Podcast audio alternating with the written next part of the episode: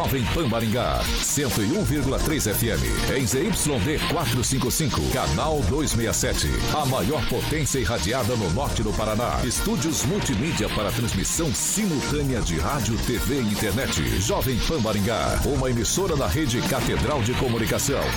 Jovem Pan. RCC News. Oferecimento Peixaria Piraju. Gonçalves Pneus. A rede da informação. Jovem Pan. A rádio que virou TV. Entra no ar. O programa de maior audiência de Maringá e região. RCC News.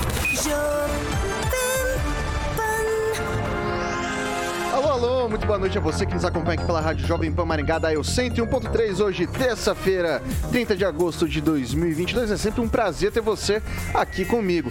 Quero convidar você para participar conosco pelas nossas redes sociais, tanto pelo YouTube quanto pelo Facebook.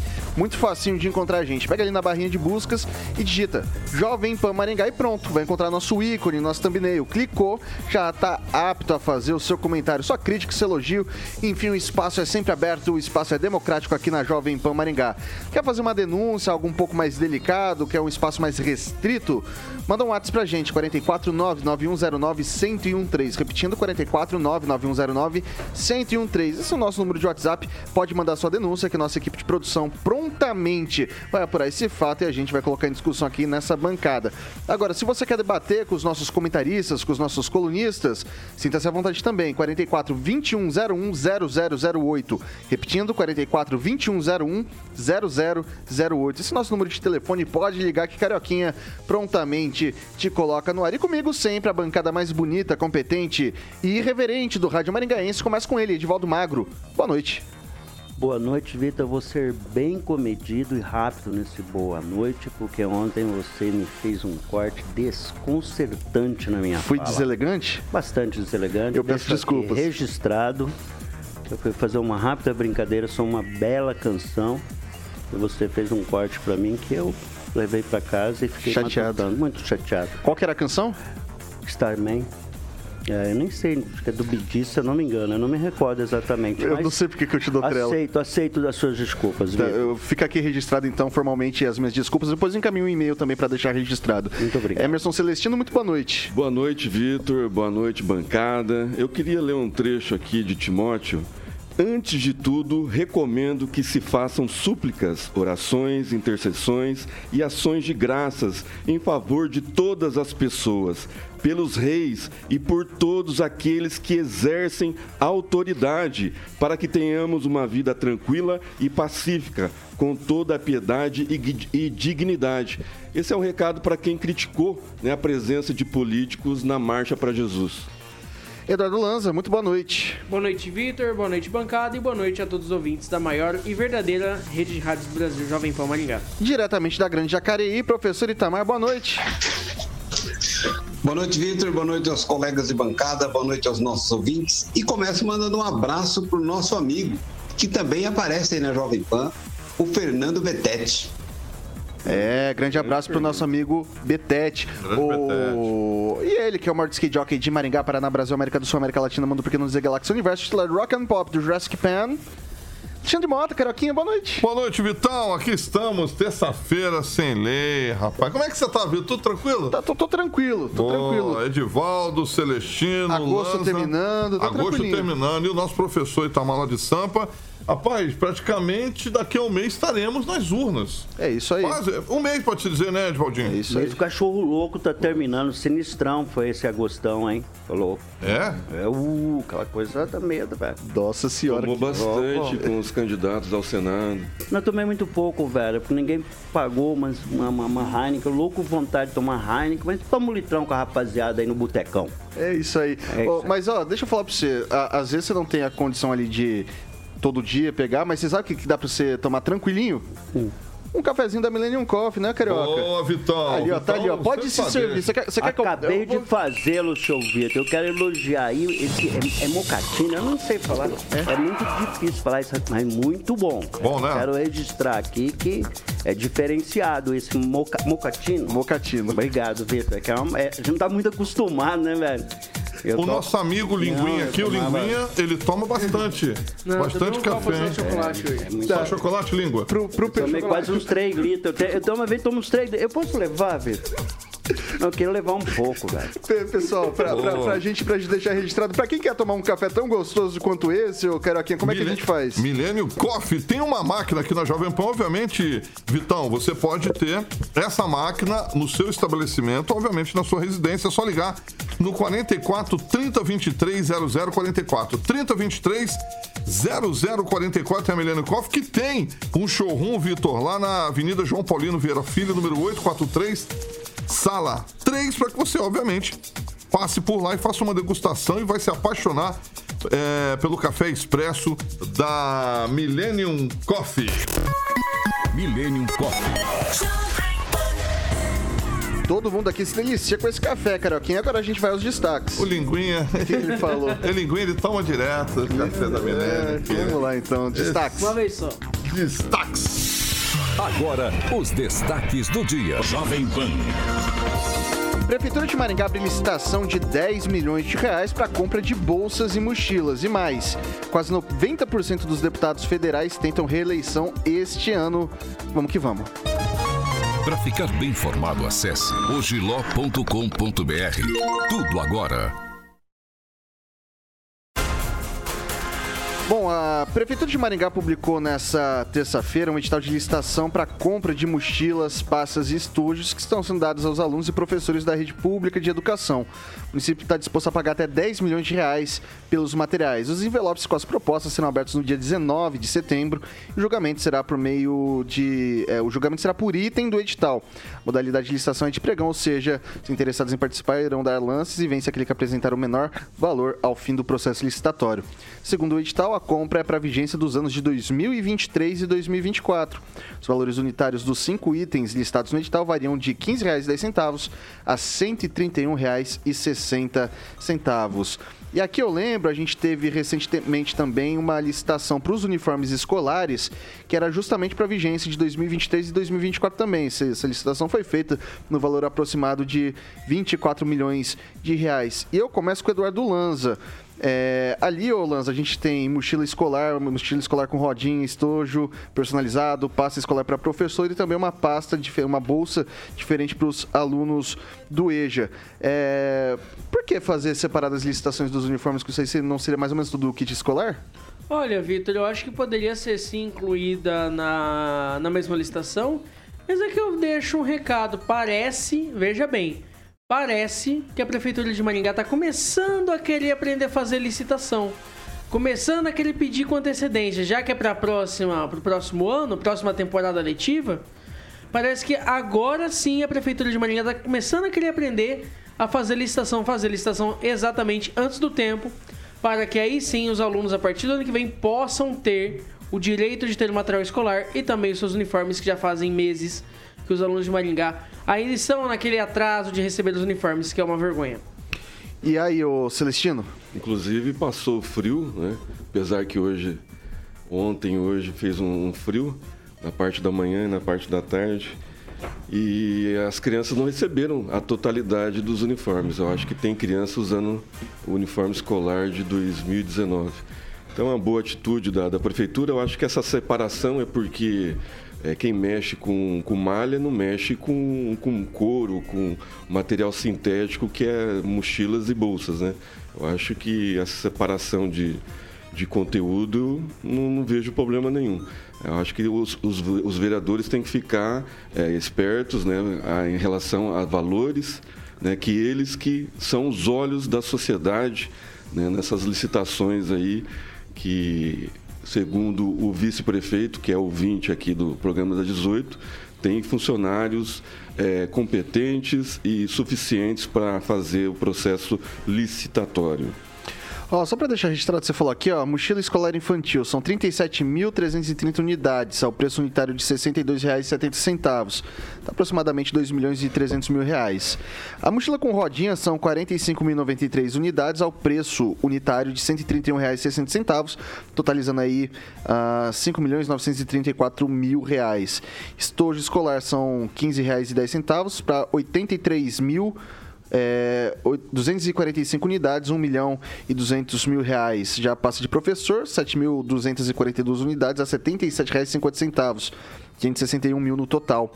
E daí o último item, que é a pasta escolar para o EJA, são 822 unidades a R$ 55,40 cada uma. Daí totaliza R$ 45.538, Edivaldo Magro. Já, Vitor, concordo aí com o Celestino, realmente são materiais distintos e justo que se faça licitações distintas. Mas deixa eu fazer uma pergunta, Vitor. A gente trouxe nessa bancada que a licitação foram, foram duas licitações e com preços muito iguais, né? A gente teve um número de empresas que ofereceram o mesmo, o mesmo valor. Essas 20 empresas. É, pois é. Aí me parece que aquelas licitações foram homologadas sem, sem nenhum questionamento das demais empresas. A gente só espera que isso não ocorra, porque no mínimo, no mínimo, foi suspeito aquela licitação, né? Mais uma vez que não houve nenhum questionamento, muito nem do Ministério Público, nem das empresas que concorreram, é de supor que não houve ilegalidade, mas no mínimo suspeito. Espera-se que desta vez, e vamos acompanhar, não ocorra a mesma coisa.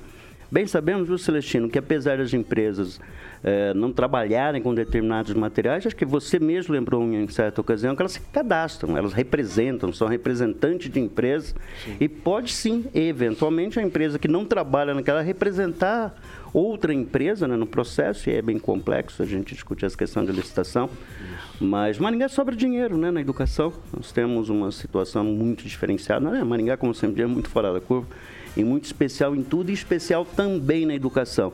Então vamos fornecer às nossas crianças é, qualidade de material e para os professores também, infraestrutura adequada, enfim. A educação sempre, em primeiro lugar, é uma força transformadora, sabemos bem disso. Tanto é que as crianças ainda podem escolher é, mochila de rodinha, sem rodinha. Customizado ainda, customizado, quer dizer, é customizado ainda, então, né? E, e, eu que ando bastante na cidade, nas obras, aí eu vejo bastante mochila com operários. Eu sou Às do, o, de um ano para outro. tempo, Celestino, que eu levava num pacotinho de arroz. É. é. minha cartilha caminho suave, né? E não é, não é vitimizando, não. São Como material... evoluiu essa questão de, de deslocar o material da escola. Eu acho isso muito Material bacana. de qualidade e que é reutilizado depois. E que é uma coisa curiosa observar, e eu sempre questiono isso, é, é, de se supor que esse material que foi entregue agora, ele não se deprecie tanto, né? O que é feito com esse material depois? Ao se entregar o novo material para, para, as crianças, especialmente as bolsas, eu acho que elas continuem e permaneçam em bom estado. Sim. Eu gostaria até de saber o que é feito com essas bolsas que poderia ser destinado, sei lá, não para outro estado, porque nós tivemos um problema aqui na Uma parte são reutilizadas pelos pais, mas é, é eu acho que você seria é... observar isso, porque elas vão estar, tá, não vão estar Sim. precarizadas, né, pelo curto uso até, porque eu acredito que nós temos aí de período letivo, que é uns 3, 4 meses no máximo, né, acredito. Exato. Então, ok, vou passar para o fazer com isso. Professor Itamar. Vitor, eu até ia fazer essa pergunta, tocar nesse assunto aí que o Magro tocou, né? todos os anos são renovadas os uniformes e as mochilas.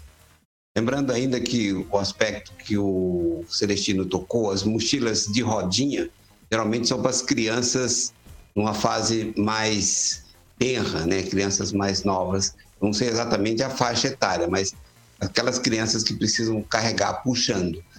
E as mochilas de costas geralmente são crianças já com uma idade um pouco maior. Mas voltando à questão, é, eu, digamos, usei três anos a mesma bolsa quando eu ganhei uma bolsa, né, para ir para a escola, quer dizer, uma, um porta-caderno. Agora fala bolsa, dá a impressão que é bolsa de dinheiro, não uma porta-caderno. Eu, eu fiquei três anos com o mesmo e depois não usava mais aquela, mas usei como guardar do, do, de documentos 10, 20 anos depois disso. Né? Então, já que, já que a cidade é inteligente, inteligentinha, né? é smart city, então querem ser também minimalistas, deveria ser minimalista nessa questão aí dos utensílios, em especial da mochila, e poupar um pouco o bolso do contribuinte. Inclusive educa a criança, que não, pode usar um ano de mau jeito e estragar e depois jogar fora e pegar outro. Eu acho que é, é, é, muito útil para a vida da criança se ela tiver essa perspectiva, essa noção de guardar aquilo que tem. E olha que eu não sou minimalista. São 6 horas e 11 minutos. Repita. 6 e 11. Pessoal, olha só, isso daqui é bacana da gente discutir. O vereador de Maringá, delegado Luiz Alves, apresentou hoje um projeto de lei na Câmara Municipal sobre a inclusão das disciplinas de Direito Constitucional e Educação Financeira como matérias extracurriculares na base de ensino público fundamental. Porém, o vereador, após conversa com outros edis da casa, resolveu arquivar o projeto de lei para acrescentar algumas emendas. Lembrando que esse projeto foi apresentado no mês de fevereiro na Câmara e também foi arquivado na época. Ainda segundo o vereador Luiz, Luiz Alves, o objetivo é que essas disciplinas entrem na grade curricular desde a educação básica para tratar dos temas de forma lúcida, passando depois para o ensino fundamental e também para que também faça parte da grade da educação do Estado. O delegado ainda lembra que é difícil legislar sobre a educação do município porque a carga de atribuição da educação fica a cargo da União e do Estado. Com isso, os gestores municipais não conseguem mudar as diretrizes da base da educação. O delegado ele, te, ele conversou com a gente, ele mandou um vídeo explicando um pouquinho sobre essa questão de implementar o direito e, é, constitucional e a educação financeira para as nossas crianças aqui da rede municipal de educação infantil. Vamos acompanhar o delegado Luiz Alves. Que a gente não quer é que essa seja mais uma lei em desuso. É uma lei que ela existe, mas não é aplicada, não funciona. Então o que a gente precisa é viabilizar mesmo que o ensino do direito constitucional, né, é, é, e outras situações afetas aí ao, ao, dia a dia e ao direito brasileiro é, sejam repassadas, ainda que de forma lúdica, é, no ensino fundamental. E, e tem um inconveniente porque o município, geralmente, o ensino público vai coordenar apenas ali uma parte do ensino fundamental, né? o ensino infantil e uma parte do ensino fundamental até o sexto ano. E a partir de então o Estado fica com a responsabilidade maior. Então a gente precisa chegar num texto que faça com que isso seja cumprido, como esse ensinamento é ser passado, se é de forma lúdica e etc. Então, é, achamos por bem, eu achei por bem, retirar esse projeto, né, para que nós, em conjunto lá, alguns vereadores que abraçaram essa ideia, possamos construir um texto de é, melhor aceitação, né, que consiga é, conglobar todas as hipóteses e que possa ser aprovado ali sem ressalva. Bom, esse foi o delegado Luiz Alves, o vereador Luiz Alves, uh, e já há muito tempo, pelo menos educação financeira, há muito tempo já se aventa no município a possibilidade de colocar isso numa carga extracurricular. Então eu quero começar com o Celestino. É, assim, a, a, ideia é boa, mas a gente tem algumas barreiras nisso. Né? Por exemplo, quem que vai ministrar essas aulas? O município vai ter que contra, contratar mais gente? O que, que, que, que você avalia disso? Olha, como é aula extracurriculares, eu acho que o, a prefeitura poderia fazer, o prefeito e o vereador poderia é, colocar no projeto, é fazer uma parceria com a Universidade Estadual de Maringá, né, a UEM, fazer uma contrapartida, já que a UEM é, participa tão pouco da vida comunitária da, da, da população maringaense, é uma contrapartida da UEM, né? Então fazer uma parceria são aulas extracurriculares, eu aposto que, que vai ter lá pessoas do direito, como o Dr. Rogério Calazans, que é professor, ele vai lá poder indicar alguns alunos que, que poderão dar aula, por exemplo. Educação financeira, até o professor Itamar pode indicar alguém lá que possa dar aula né, do, no período é, extracurricular. Então, acho que não vejo problema nenhum. Né? É só acrescentar e fazer uma parceria com a Universidade Estadual de Maringá ou com outras universidades. Eu acho que não teria problema nenhum. Faculdades particulares aí, é, ceder alunos né, é, em, em último ano para a prefeitura né, dar, é, fazer parte desse currículo aí que eu acho que é fundamental para nossas crianças crescerem mais maduras e a, a, apresentarem outras formas de, de, de, de expansão, né? por exemplo, o direito, o direito constitucional, que é amplamente né? um, é um dos mais bonitos. E, e na, na, no sábado mesmo recebi o Sérgio, doutor Sérgio de Oliveira, que é um constitucionalista, falando que o doutor Rogério Calazans é o melhor constitucionalista de Maringá. E de, a, na questão financeira, né, a gente falou das bolsas aqui, faz parte também né, de é, preservar né, o bem público. E a, a, Bolsa é um bem público. Eu acho que é uma, uma, uma boa dica né, de educação financeira, cuidar do bem que recebe do, da prefeitura. Vai lá, Edivaldo. Pois é, não entendi bem. Ele apresentou um projeto, depois retirou o projeto. Para é isso colocar mesmo? mais emenda no projeto. É, Não pois teve é. apoio, provavelmente. Mas eu acho que correto é um projeto de tão, tão, tanta extensão. Eu acho que o vereador deve ser um pouco mais cuidadoso. Não é a primeira vez que a gente vê vereador fazer isso. Apresenta o projeto e retira. Não sei qual que é a estratégia especificamente. É, é bacana ensinar as pessoas a cuidar de dinheiro, né? Mas a maioria das crianças são pobres. A gente tem que ensinar as pessoas a ganhar dinheiro, na verdade. E não aplicar dinheiro, coisa de. Eu acho isso um absurdo. Outra coisa também é esse ensino constitucional. Primeiro, o direito não é tão simples assim. O direito constitucional, especificamente, que o Lanza aqui pode falar com mais propriedade. Bem disso, complicado. Que é um estudante de direito. Eu acho uma imprecisão, né? Eu acho que nós temos Lembrando tantas coisas mais importantes a fazer um pela educação. E aí se põe um projeto desse tipo. Primeiro, precisa entender como é que vai ser esse extracurricular. Hoje, os pais que deixam seus filhos na escola, ou que levam, ensino fundamental, acho que vai dos seis aos, me corrijam aí, por favor. Fundamental, Fundamental dos dos seis, seis enfim. ao- Então, tecnicamente, aos co- nove e o depois ensino fundamental Então, nós- 2 até os 14. Então, nós começaremos a ensinar uma criança sobre direito constitucional aos seis anos. Não sei se é esse o projeto, por favor. Se o delegado estiver ouvindo, nos corrija. Lembrando então, que o delegado eu é- acho uma é imprecisão. do direito também. Eu acho uma certa imprecisão nesse tipo de- de projeto, porque acho que ele não corresponde muito à expectativa das pessoas, né? Eu acho que não deixa de ter lá seus méritos, mas há tantas prioridades na educação, isso de ensinar matemática financeira, não sei exatamente qual é. Há outras iniciativas que podem ser adotadas pelo vereador aí para que a gente tenha uma situação educacional um pouco melhor, né? Questão de infraestrutura, questão didática. Maringá, recorto aqui, ela tem um, um nível, nós ainda muito elevado. Apesar disso, nós não evoluímos no IDEB, nós mantemos que 7.1 no IDEB. 7.2. É, quando essa gestão se comprometeu ao final de quatro anos, né, de ter o IDEB de oito e não alcançamos. Tudo bem que nós tivemos pela frente uma pandemia, mas é muito importante que a gente evolua na qualidade do ensino, no aspecto geral. E eu, sinceramente, não acredito que esse tipo de projeto vá atender essa demanda de melhoria do, do, Ok. do ensino. Vai lá, Lanza. Olha, Vitor, eu vejo que é uma proposta boa do candidato, do candidato não, perdão, do vereador. Porém, eu vejo também que ela deve ser melhor elaborada, melhor estudada. Acredito até por isso que ele deva ter retirado de pauta, ele, vereador Luiz Alves. Para que possa ser melhor trabalhada e com isso ser colocado novamente em pauta. Eu creio que receberá emendas de outros vereadores também. Eu creio que será um projeto que será abraçado. Porém, tem esse porém também, até que o Celestino abordou também do direito constitucional e o Edivaldo trouxe aqui sobre a dificuldade. Eu digo para você, Edivaldo, é tão complexo que tem muito advogado e muito juiz que se acha com poder de toga que até hoje não entende direito constitucional.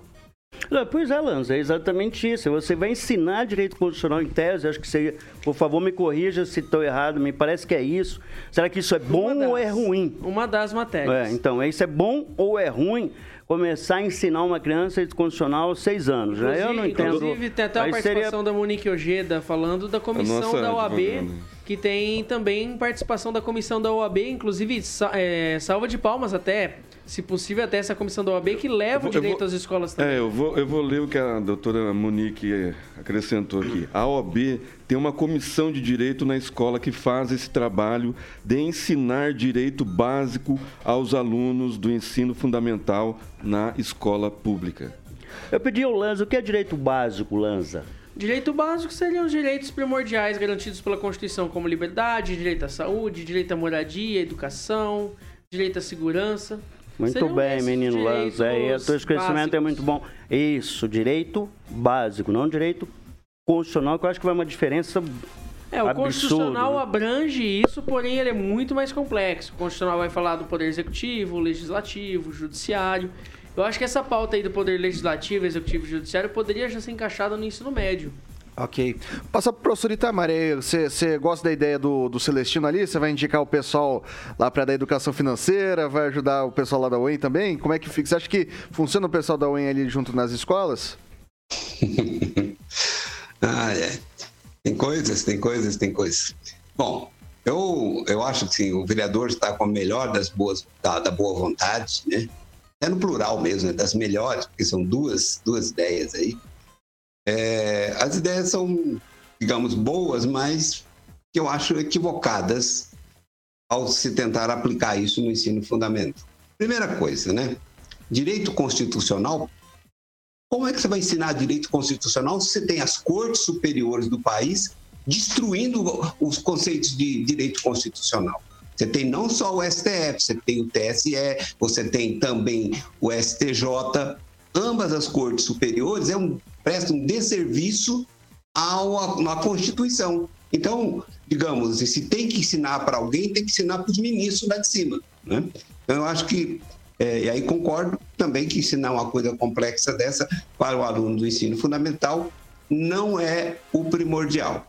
E ainda vou mais além. Eu acho que antes dos alunos aprenderem o direito, eles têm que aprender os deveres. Né? E aí, fazendo uma coisa paralela aí, que eu sei que direitos não está se referindo aí ao direito é, que consta nos códigos, né?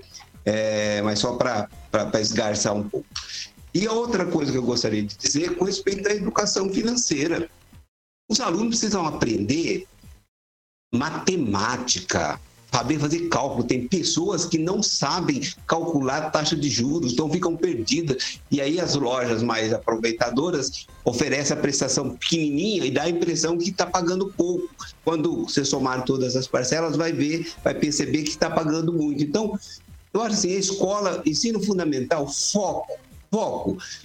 Língua portuguesa, matemática, no caso ciências, noções básicas de ciência, como biologia e outras cositas mais, algo que seja útil para a vida do aluno, para que ele possa depois ter ah, uma noção muito interessante também, noção de física. Tem muitas pessoas que são atropeladas porque não têm noção de física. Eu tenho uma irmã que faleceu já, não faleceu de atropelamento, mas ela, eu tentava explicar para ela não atravessar a rua na diagonal, eu não conseguia entendê-la, porque ela não tinha a menor noção de física. E depois de 60 anos não aprende mais noção de física. Né? Então, eu acho assim, o básico, se conseguir o básico, gente, ó, palmas para o Shampoo Johnson. Essas coisas são, ah, digamos, complementares e que as pessoas podem fazer de uma forma. Mas só para fechar, quem entende de matemática, quem sabe fazer cálculo, vai saber ter educação financeira. É isso, Vitor. Vai lá, Edivaldo. Muito bem, professor. Exatamente isso. Aprender matemática e português. Eu, como o Vitor já disse aqui, eu cheguei até a quarta série passando por professores que me simplesmente me aprovaram na, em matemática. Eu não tinha a menor condição, eu nunca aprendi nem matemática nem física. Assumo isso com maior tranquilidade.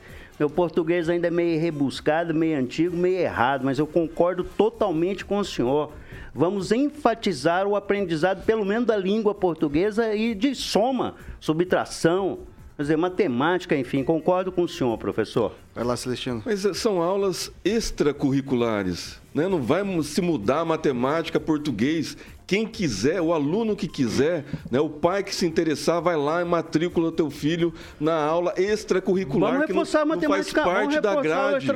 Não faz parte da grade. É fora do horário de ensino regulamentar. Então, eu não sei porque. Nós não somos contra, não. É, nós, queremos só, nós somos a favor. Só que nós somos, somos a favor que reforce seu aprendizado de, de, desse, dessa, é. dessas é, é, é, disciplinas básicas para a vida, principalmente a matemática, como bem o professor lembrou aí, essencialmente a última flor do lácio, professor, que é o português, me corrija, por favor a essa expressão antiga que o Vitor conhece com mais precisão que deixa, eu. Deixa eu falar uma coisa, não sei se vocês têm a informação, mas eu lembro que estava sendo listado também kit de robótica, né? Não sei se ia ser usado como material de apoio, se ia ser uma aula extracurricular, extracurricular também, né? Mas assim, é... enfim, são ferramentas, né? Fica aí a discussão para os nossos ouvintes também interpretarem do jeito que, achar mais, que acharem mais pertinente, né? Eu acho que é o caminho para o colégio de ensino integral. Eu acho que esse é o caminho é complementar né, o regular com extracurriculares e aí manter a criança dentro do colégio por um período vespertino e matutino. Vamos lá, são 6 horas e 26 minutos. Repita. 6 e 26 A gente faz um rápido intervalo aqui pela, pelo Dial 101.3, mas a gente continua no YouTube e no Facebook. Você a gente vai ler seus comentários. Você que nos acompanha pelas redes, não sai daí. Você que tá no Dial, é, a gente volta já já.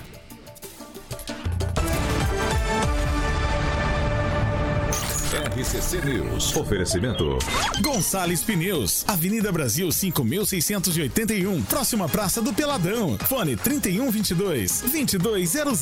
Peixaria Piraju, Avenida Colombo 5030. Peixaria Piraju. Fone 3029 4041. Atenção! A gente está de volta aqui pelas plataformas digitais da Jovem Pan Maringá e agora é o seu momento, meu caro ouvinte, minha cara ouvinte. E aí, Celestino, o que, que o pessoal tá falando por aí? Queria mandar um abraço pro Sebastião Aurélio Silva, né? O seu Tião Aurélio, que foi prefeito de Guaraçu, participando aqui no nosso chat. Melhor prefeito que Guaraçu já teve. O Valdeir Campi. Se os vereadores são os olhos da sociedade, Maringá está cega. É Edivaldo Magro. Ah, reforço meu abraço lá, o Tião Aurélio também, um prefeito das antigas. E um abraço especial para Dayano Inverdério, que agora integra a brilhante equipe do Rafael Greca na Prefeitura de Curitiba, obviamente, e com uma passagem muito exitosa e brilhante pela comunicação da Prefeitura de Maringá. Um abraço a ela. É aniversário dela hoje, inclusive. Aniversário né? dela hoje, aliás, era para falar parabéns para ela, então já me emboquei aqui, já mandei um abraço pro Tião, não mandei um meus parabéns para ela, mas eu já fiz por telefone. Abraço, Dayana. É, vamos lá, Lanza. Mandar um abraço especial para a família Neme, no caso, Sérgio Neme, que está internado novamente, Infarto. agora vítima do infarto. E mandar um abraço especial para os filhos, Abílio e Cristiane, que com certeza estão nos acompanhando. Muita força para vocês. E aí, professor Itamar, quer destacar algum comentário por aí?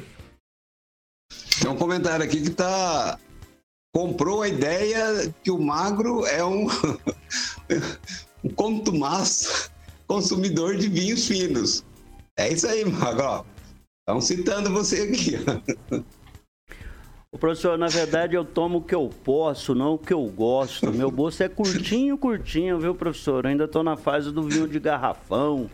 Até em homenagem aos italianos, aos, aos raizeiros, um exatamente, exatamente.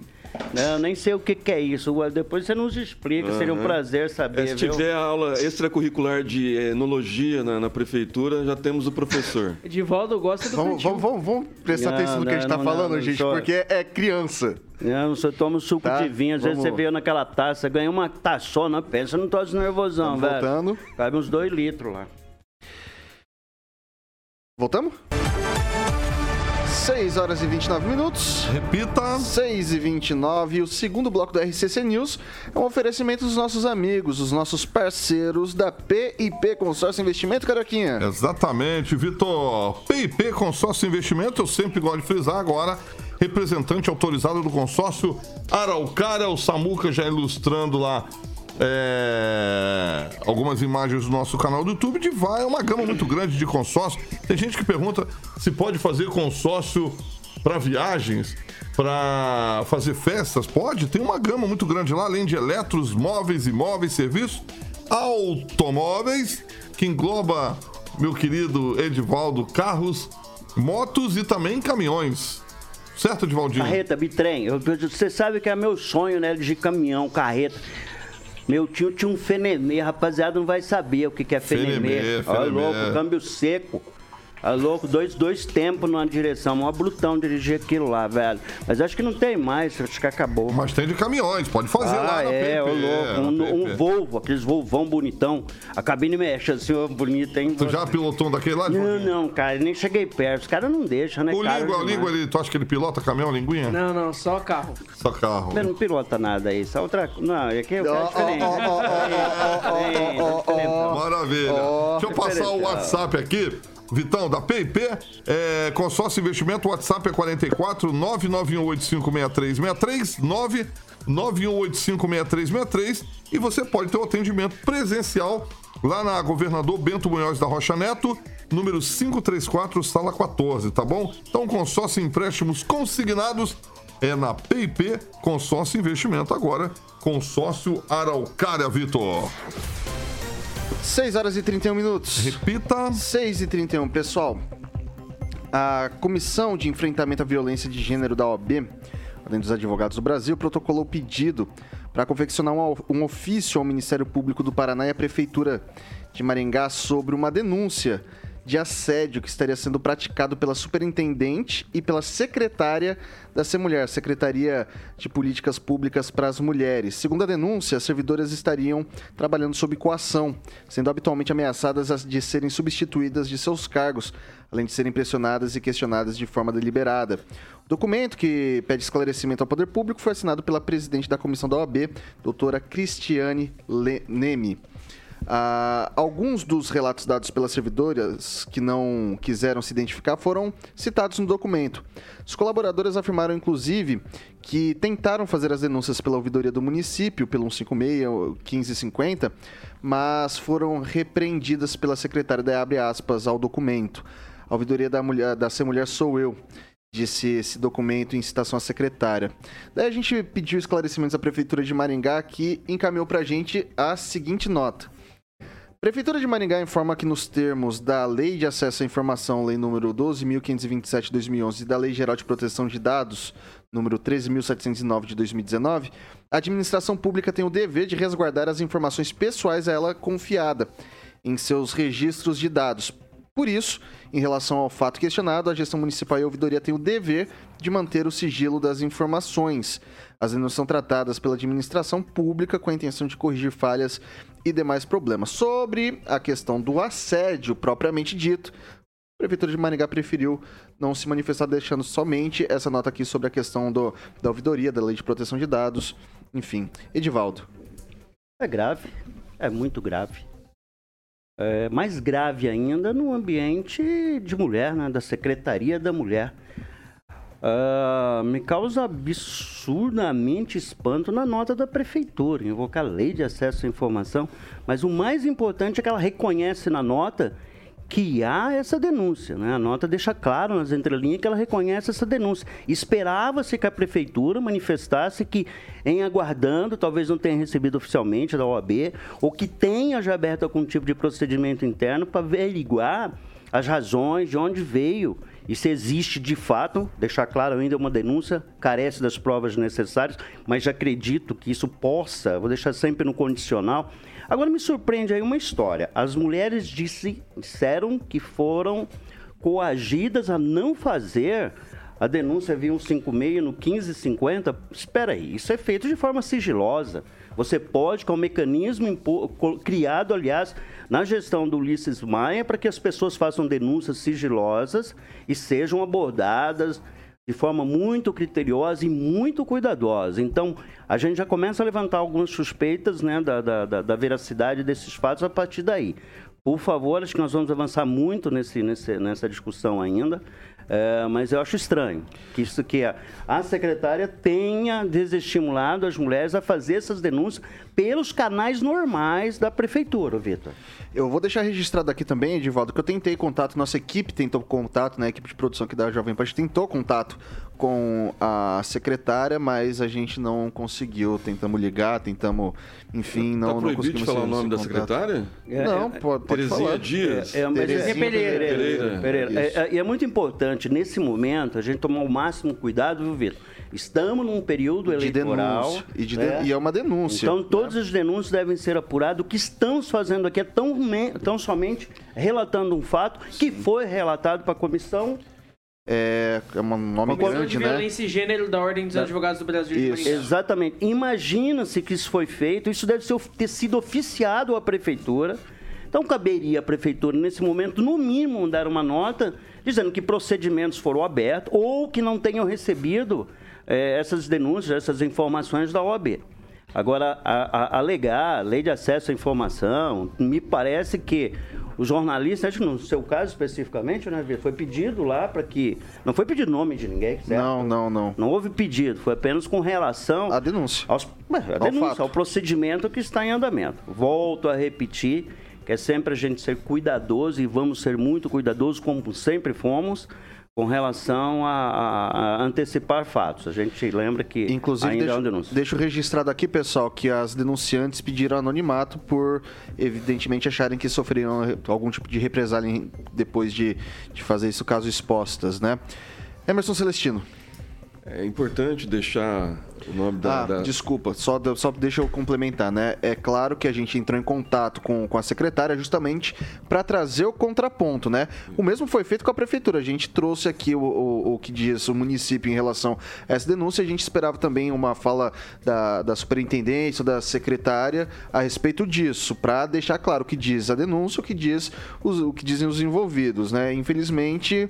Não, não responderam até o fechamento dessa edição do, do RCC News. Desculpa, Celestino. Pois é, é importante deixar claro o nome da secretária, né? Terezinha Pereira.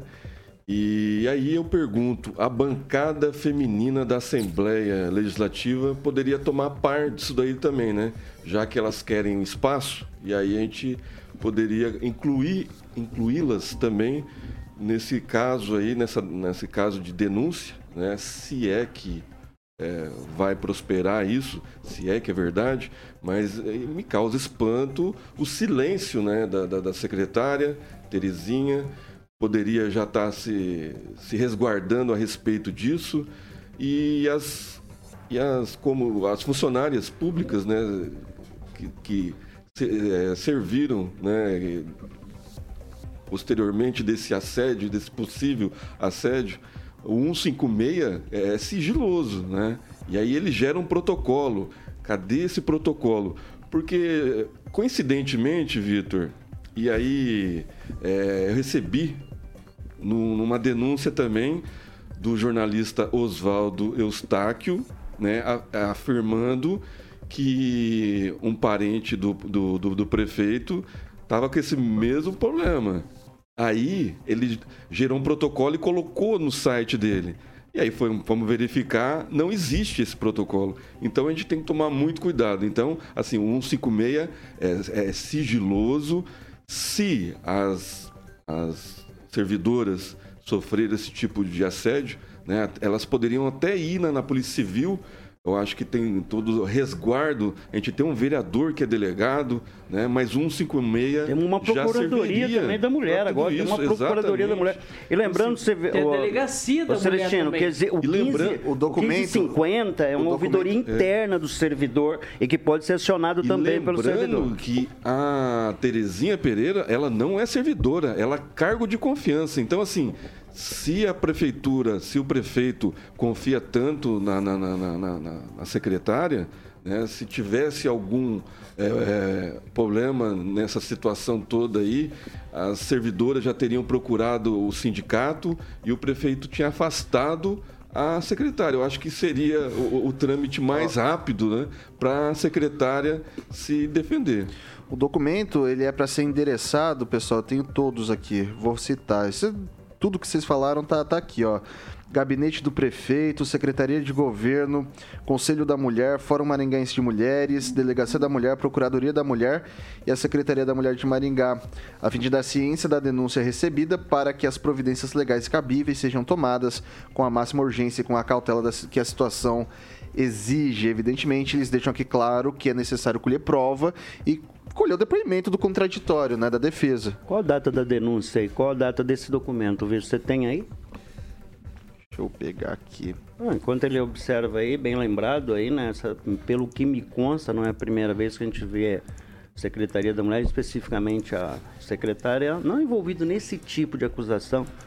Reforço acu- a acusação, mas sempre teve um certo ruído nessa secretaria em O relação. documento é datado de 22 de agosto, tá? É, pois é, nós já estamos há quase nove, sete dias, hoje é 30, oito dias. Há oito dias e Que me só. causa espanto. Agora a prefeitura não tomou nenhuma decisão ainda com relação a E isso. o Edivaldo, Ou nós não sabemos. é, não o que sei. me causa espanto ah, são as servidoras não procurar o sindicato, né, que tem uma mulher como presidente, fazer essa denúncia, é, protocolar essa denúncia e aí a- o afastamento da secretária, que é cargo de confiança, não é servidora. A, a indicação dela, inclusive, foi, foi, foi, uma, foi instituída por aquele movimento do Mais Mulheres no Poder, inclusive, né? É. Acatada pelo prefeito. En- Entre aspas. Não, foi o que Sim, se discursou à exato, época é. da, da- do... Bom, enfim, vou passar pro Lanza. Olha, é, primeiro gostaria de dizer que o silêncio da Prefeitura de Maringá, da Ser Mulher, que hoje inaugurou, é, fizeram questão até de inaugurar um- uma sala rosa na, dentro do PROCON Municipal, Eu digo a vocês, esse silêncio é ensurdecedor. Isso que está acontecendo em Maringá não é novidade. Não são as primeiras servidoras a relatarem esse tipo de, de conduta de funcionários do município. Isso é uma vergonha e isso deve ser sim investigado. Cadê a Delegacia da Mulher? Cadê a Polícia Civil do Estado do Paraná? Ministério Público? Vocês todos que ficam deitados em berço esplêndido são uma vergonha e isso que aconteceu deve ser rechaçado e tratado como escória. Vejam bem, é escória da sociedade maringaense. Porque isso que está acontecendo na prefeitura de Maringá, sob os olhos, perdão, sobre os olhos da secretária Terezinha Pereira, na qual eu não tenho medo, no, medo de falar nome de político nenhum, na qual a secretária Terezinha Pereira está observando, isso que está acontecendo é uma vergonha. Alô, Ser Mulher, alô, Prefeitura de Maringá, alô, Ulisses Maia, se manifestem. Isso que está acontecendo em Maringá é uma vergonha, uma patifaria. Tem que tomar cuidado, Exatamente. que é só uma denúncia. Sim, mas tem que É. ser investigada, a prefeitura tem que Isso. se. É Agora- isso que eu tô falando. Ma- é uma ma- vergonha Mas porque a- a, as servidoras, as servidoras, elas têm acesso a outras é, Sim, denúncias sim. anônimas. Eu digo a você, Celestino, eu e digo a aí, você. se fosse um caso assim mais grave, como você está Eu digo a falando, você, Celestino. eu acho que como ela é cargo de confiança, Celestino, eu digo a você, tem que tinha ser sido investigado, afastada. ponto. Aí eu lembro, né, fazer uma analogia com o presidente da Caixa, né? Que ele pediu afastamento para ser investigado e até agora não apareceu nenhuma prova. Então, se a, a Terezinha estiver escutando, ou a própria vereadora né, que, que indicou ela, a, a vereadora Ana Lúcia, pede o afastamento Eu vou- dela e vamos Eu, eu, investigar. eu, eu gostaria de, de, de- ressaltar, sublinhar essa preocupação, esse cuidado que devemos ter. né?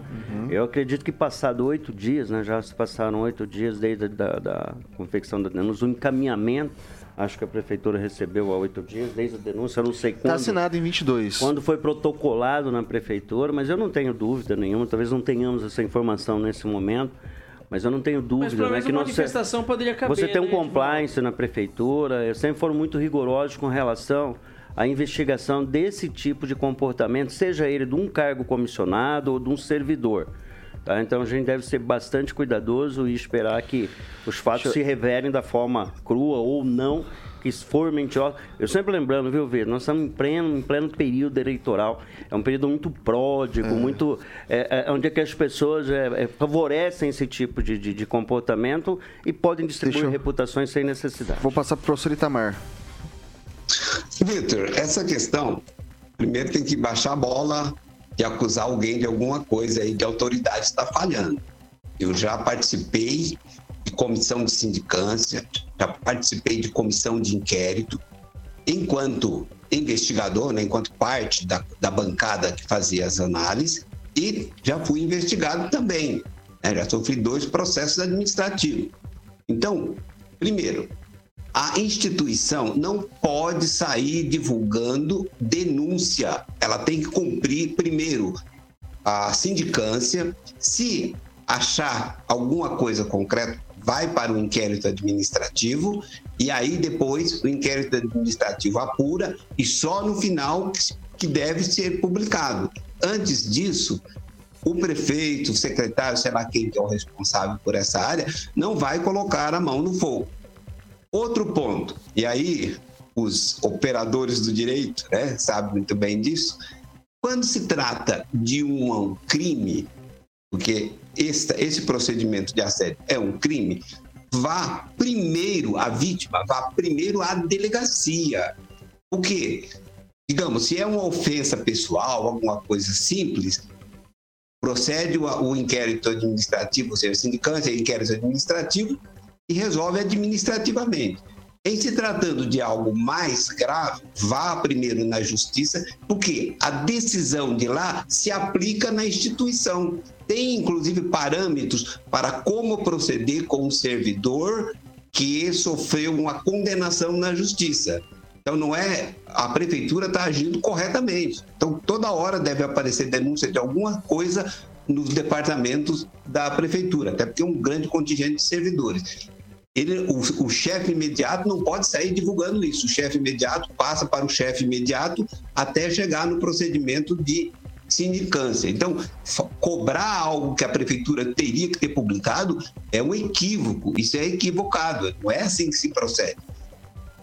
Sei de gente que procedeu assim e agora e nem chegou a divulgar, mas pela própria nomeação de uma comissão equivocada de inimigos, está correndo o risco de pagar uma indenização de 200 mil reais. Então, digamos assim, por enquanto, ninguém da prefeitura, enquanto gestor, merece qualquer crítica. É isso.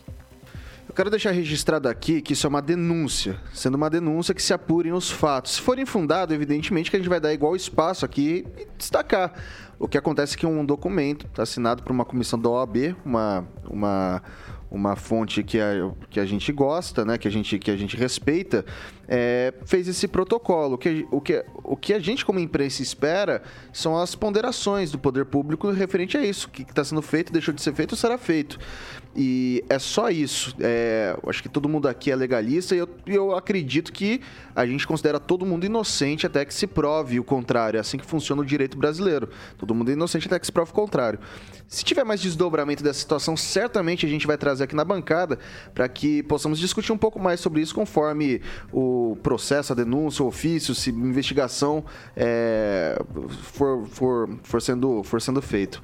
6 horas e 47 minutos. Repita. 6 e 47 agora é o horário, o momento dos nossos amigos da Beltrame Imóveis, ô Carioquinha, é isso mesmo? Boa, Vitão, certo. A Beltrame, como sempre, inovando, trazendo vendas, locação, loteamento, compra. E a Beltrame Imóveis vai ser sempre a melhor opção para você, ouvinte da PAN, que está procurando um imóvel residencial comercial. E hoje, Celestino, tem alguma novidade aí, não? Tem esse sobrado lindo, maravilhoso, no condomínio residencial Morada de Florença. Boa. Lá no Jardim Monções. Né? Tem um sobrado de duas suítes simples, uma suíte master e dois quartos. Sala com três ambientes, com lareira carioquinha para você tomar aquele vinho com o Edivaldo Maio, que ele é um exímio apreciador de vinhos caros, nesse sobrado maravilhoso com Bonito, lareira. Né? Já pensou, Edivaldo e a dona Flávia ali, Ele tomando do, vinho. Lareira. Tem lareira? Tem lareira. Aí é fundamental. Nessa, nesse é sobrado tomar... maravilhoso aí. Fica lá no Jardim é Monções, lá no condomínio residencial Morada de Florença. Parabéns, parabéns. Aí, Celestino, sempre trazendo um bom negócio para que você possa estar tá aproveitando o 20 da PAN. Pode entrar em contato com a central de atendimentos da Beltrame Imóveis do 30 32 32 32 30 32 32 32. Esse outros é, empreendimentos você encontra também no site da Beltrame, que é beltrameimóveis.com.br. Quem procura na Beltrame acha. Estou esperando meu grande amigo aí, quero conhecer o gerente César Celestino, que vai vir na próxima entrevista, assim o Toninho. Beltrame falou que na próxima ele vem, o Celestino veio junto pra gente bater um papo aqui na entrevista que acontece segunda a sexta-feira às nove e meia aqui na PAN. Você sabe que eu não sou muito bonito, mas nessa piscina acho que ia ficar bonitão, hein? Bonita a piscina, hein? Chique, chique. É, com roupa, né, Vitor? Porque senão é uma visão do inferno, né, velho? Meu Deus do céu, né? Ah, tá bom então, Edivaldo. Você não seria convidado então para ficar na, na, na, piscina? Ah, eu não queria tá? mesmo, não vou não. Pode não, eu não vou. Não iria mesmo se convidasse. Só para tomar vinho. Fica lá só na achei, lareira, achei só de deselegante. É. é, pois é, Vitor, é meu tipo. Você me desculpa então, se eu fui rústico com você, Ruth. Não okay. vai ocorrer. 6 horas e 50 Novamente. minutos. Repita. 6 e 50. Pessoal, pelo menos 451 dos atuais 513 deputados federais tentarão se reeleger no próximo dia 2 de outubro, quando ocorrerá o primeiro turno das eleições deste ano. Número uh, que representa cerca de 88% da atual legislatura, é o segundo maior nos últimos 20 anos, abaixo apenas do resultado de 2006, quando 491 políticos com assento na Câmara dos Deputados buscaram a renovação do mandato por mais quatro anos. Nas eleições gerais de 2018, 413 deputados federais concorreram à reeleição e 289 tiveram votação suficiente para integrar a atual legislatura, informou a Câmara dos Deputados. Os pormenores sobre as candidaturas registradas constam no sistema Sistema de Gerenciamento de Informações Partidárias do Tribunal Superior Eleitoral, em cujo site é possível verificar que os 451 deputados federais que tentam a reeleição representam menos de 4,5% dos mil 10.482 candidatos à Câmara Federal. Além do maior número de parlamentares federais tentando a reeleição, 64 deputados estão na disputa dos governos estaduais pelo Senado e pela presidência da República, segundo o Departamento Intersindical de Assessoria Parlamentar. Somando-se os números do TSE e do DIAP, conclui-se que apenas dois dos atuais deputados federais não disputarão a eleição. Eu começo perguntando para o Celestino: é mais fácil se reeleger ou ser eleito pela primeira vez? Depende. Mas um dado curioso, Vitor, desses 451, a, é, menos de 150 foram eleitos pelo voto do, do, eleitor. A maioria foi eleito pelo voto de legenda do, do, do, do partido ou puxado né, pelo candidato que teve uma votação estrondosa, como o Felipe Fraschini que puxou vários candidatos, inclusive uma candidata que vai ser entrevistada aqui, que está indo para o Senado, a deputada Aline Sleutz, que não teve voto suficiente e foi puxada pelos votos do Felipe Francisquini. Então, assim, é, é muito menor né, de, essa porcentagem de deputados que tiveram voto suficiente para se eleger. Né? Inclusive o, o, Ricardo Barros. O Ricardo Barros, na última eleição, ele, ele foi salvo pelo voto do, do partido. Né? Fizeram o, co o coeficiente necessário e ele foi puxado. Então, assim, é, é bem interessante a população saber disso, o ouvinte Jovem Pan sempre bem informado e menos de 150 desses 513 deputados foram eleitos pelo okay, voto. Vai lá, Lanza. Olha, o Vitor e Celestino e amigos da bancada, eu digo a vocês, tem deputado também que a gente tem que parar para analisar que está disputando outros cargos também. Como, por exemplo, aqui no Paraná, tem deputado que está disputando o Senado. Então, tem deputado. A conta, se for ver, o número pode ser um pouco menor desses deputados que talvez não queiram mais o mandato. É oficial, né? Não, eu sei, mas talvez os deputados que não estão disputando a reeleição para, o, para a Câmara dos Deputados estejam disputando para o Senado, estejam disputando para governador, estejam até talvez numa candidatura para presidente, como no caso do Thiago Mitrô, que é. Não, mas tá esse, esse levantamento Globo, que o. Se pegar tudo. É, se pegar. Dois todos... dos atuais deputados, só dois não disputarão a eleição. Não disputando a eleição. Não. Né? Esses números são oficiais, Lanza. é do DIAP e também do. do Sistema de Gerenciamento de Informação Partidária. Perfeito. Então eu, eu acredito assim que. Eu acredito assim que talvez ah, agora seja agora a grande peneira dos, dos deputados que, que estão disputando a eleição, talvez não voltem também, visto que pode ser que haja uma grande renovação no Congresso Nacional, assim como houve também em 2018. Vai lá, professor Itamar. Olha, eles estão corretos, eles estão com mandato, por que não tentar novamente? Os bons devem continuar e os maus, até por serem maus, querem continuar também, né? Então, é, eu acho que é um direito que eles têm e cabe à população aí fazer um filtro, né? Passar um filtro melhor para evitar toda a malandragem, essas pessoas que estão implicadas com a justiça, aqueles que se calam, né? Frente as arbitrariedades, por exemplo, dos tribunais superiores. Enfim, eu acho que é um, é um momento, né? Vamos, vamos à luta. Tanto os bons quanto os maus têm o direito de concorrer e cabe a nós, enquanto eleitores, fazer a boa escolha. É isso, Vitor. E aí, Edivaldo? Ah, é impressionante, né? Até o ídolo do, do Celestino no início do mandato do Bolsonaro o Alexandre Frota, que acho que ele tanto decantou e falou bem aí lá no início da gestão, depois rompeu com o Bolsonaro e virou ah, perigoso, né? Ele parece que não vai ser candidato a deputado federal. Ele Pelo vai ser, PSDB. Mas ele vai ser candidato a deputado estadual, né? Se eu não me engano, Boa por isso eu estiver errado. Mas na verdade a gente tem que ver que coisa absurda, né? Apenas dois não são candidatos à reeleição. Não, Obviamente, não, é, não, não, no contexto, é. eu sei. É, tem aqueles que vão ser candidatos a deputado federal, tem outros que vão ser ao Senado, tem outros que vão ser candidatos a deputado estadual, mas enfim. Desses, só dois efetivamente. E eu gostaria de saber por quê. Quem são esses dois? Eu, eu vou tentar levantar é, isso. Que, por que, que dois candidatos? Por quais as razões? Quantos mandatos tiveram? Eu acho que também tem uma história por trás desses dois candidatos. Mas eu gostaria de responder essa pergunta que você fez para o Celestino, se é mais difícil reeleger-se ou obter o primeiro mandato, viu? É, é, bem mais difícil obter o primeiro mandato. Eu, particularmente, eu fui um crítico severo do fundão partidário E esse fundão não oxigena candidaturas pequenas, não oxigena definitivamente o partido. Não é o modelo de, é o modelo de financiamento que eu critico. Eventualmente pode ter uma posição com relação à importância desse fundão, cabe a controvérsia, mas é a forma como ele é administrado, é que ele acaba no topo do partido, usufruindo por candidaturas já estabelecidas, é, por dirigentes partidários, e eles não chegam nunca às candidaturas do interior, aquelas candidaturas mais distantes ali é, do pico né, da, da, da, dos partidos. Né? Isso é lamentável. Então é um, um, um, modelo que tem que ser revisto, né? Acaba me posicionando no final das contas, apesar da, de relativizar esse conceito, mas eu sou contra esse modelo de fundão partidário.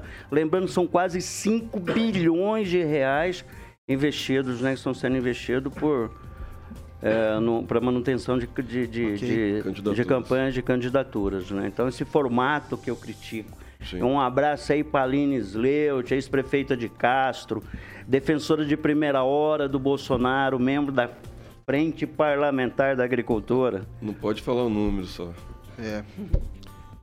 Daí você me quebra, né, cara? Eu vi que eu te quebro.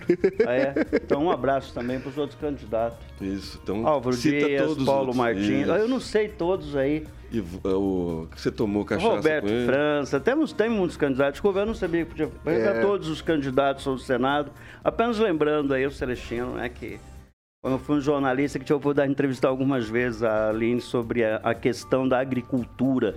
E curiosamente, o conhecimento dela sobre agricultura é precaríssimo. Mas está registrado. Ok, então, né? 6 horas e 57 minutos. Repita. 6 e 57. Não dá tempo pra mais nada, né, pessoal? Vou deixar aqui o nosso, nosso boa noite aos ouvintes. Edivaldo Magro, boa noite. É, boa noite, Vitor. É, a gente não pode fazer a brincadeirinha do Starman, não, né? Qual que é a do... do, do a seu... da música do Bee não, você não sabia. Você não sabe que essa música é do Bob Dylan.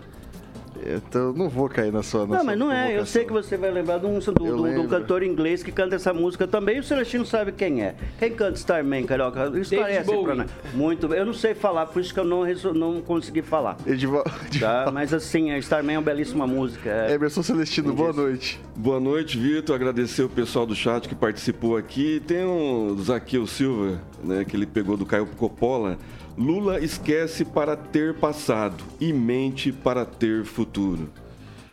É... Eduardo Lanza, boa noite. Boa noite, Vitor. Boa noite, membros da bancada. Aproveitando também respondendo um pessoal aqui no chat. É, o meu comentário sobre o caso da, da Secretaria da Mulher é investigação. Defesa irrestrita da investigação que se apurem os fatos e que a Prefeitura de Maringá solte uma nota oficial e não se acovarde. É, eles soltaram a nota. Vou fazer justiça aqui. Eles fizeram a soltaram? nota. Só, é, só que a nota. Só Parabéns. Que a nota, só que a nota ela, é, ela fala mais sobre a questão lá da, da, da lei de acesso à informação, lei geral de proteção de dados e tal, enfim. É, mas foi, mas foi, foi, foi dito, sim. Então, parabéns à Prefeitura de Maringá. Professor Itamar, boa noite. Até amanhã. Boa noite, Vitor. Boa noite aos colegas de bancada e aos nossos ouvintes. E um abraço ao Carioca. Carioquinha, Obrigado, Carioquinha. professor. Boa noite. Professor Itamar. Oração também para todo mundo aí da bancada. O Ricardo Antunes, o Claudemir de Freitas sempre com a gente, tanto de manhã quanto à noite. O que, que eu vou ouvindo? Você vai, você vai para você vai para Londres hoje? Não, não, vou pro escritório. Ah, escritório, então beleza. Tem Cidade Negra Pensamento. Olha lá, e da o Celestino gosta de Cidade Negra, gosta de Cidade Negra. É isso é aí, bom. pessoal. Então, ó, dá, reggae, reggae, deixa, reggae, ó, o Tony Tornado que era do Cidade Negra, não era? É. Não? Sósia, sósia dele. Tony né? Tornado. Tony Tornado era ator. Ah, o que, que vocês fazem isso Mas também. Pessoal, acabou. 7 horas, 7 horas da noite. Pessoal, pessoal, pessoal, pessoal.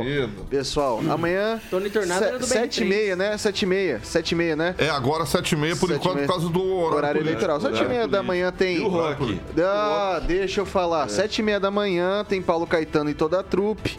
Depois, às 18, repeteco aqui com eu e esses loucos aqui tudo, né? Boa louco no, no, no, melhor da, no melhor da palavra, né? Todos lindos, maravilhosos e reverentes.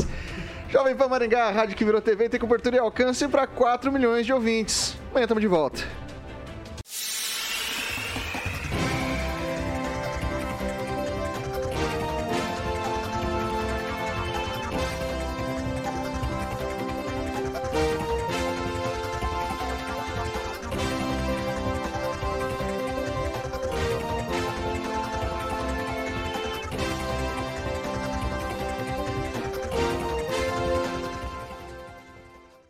Opinião de nossos comentaristas não reflete necessariamente a opinião da Rede Catedral de Comunicação.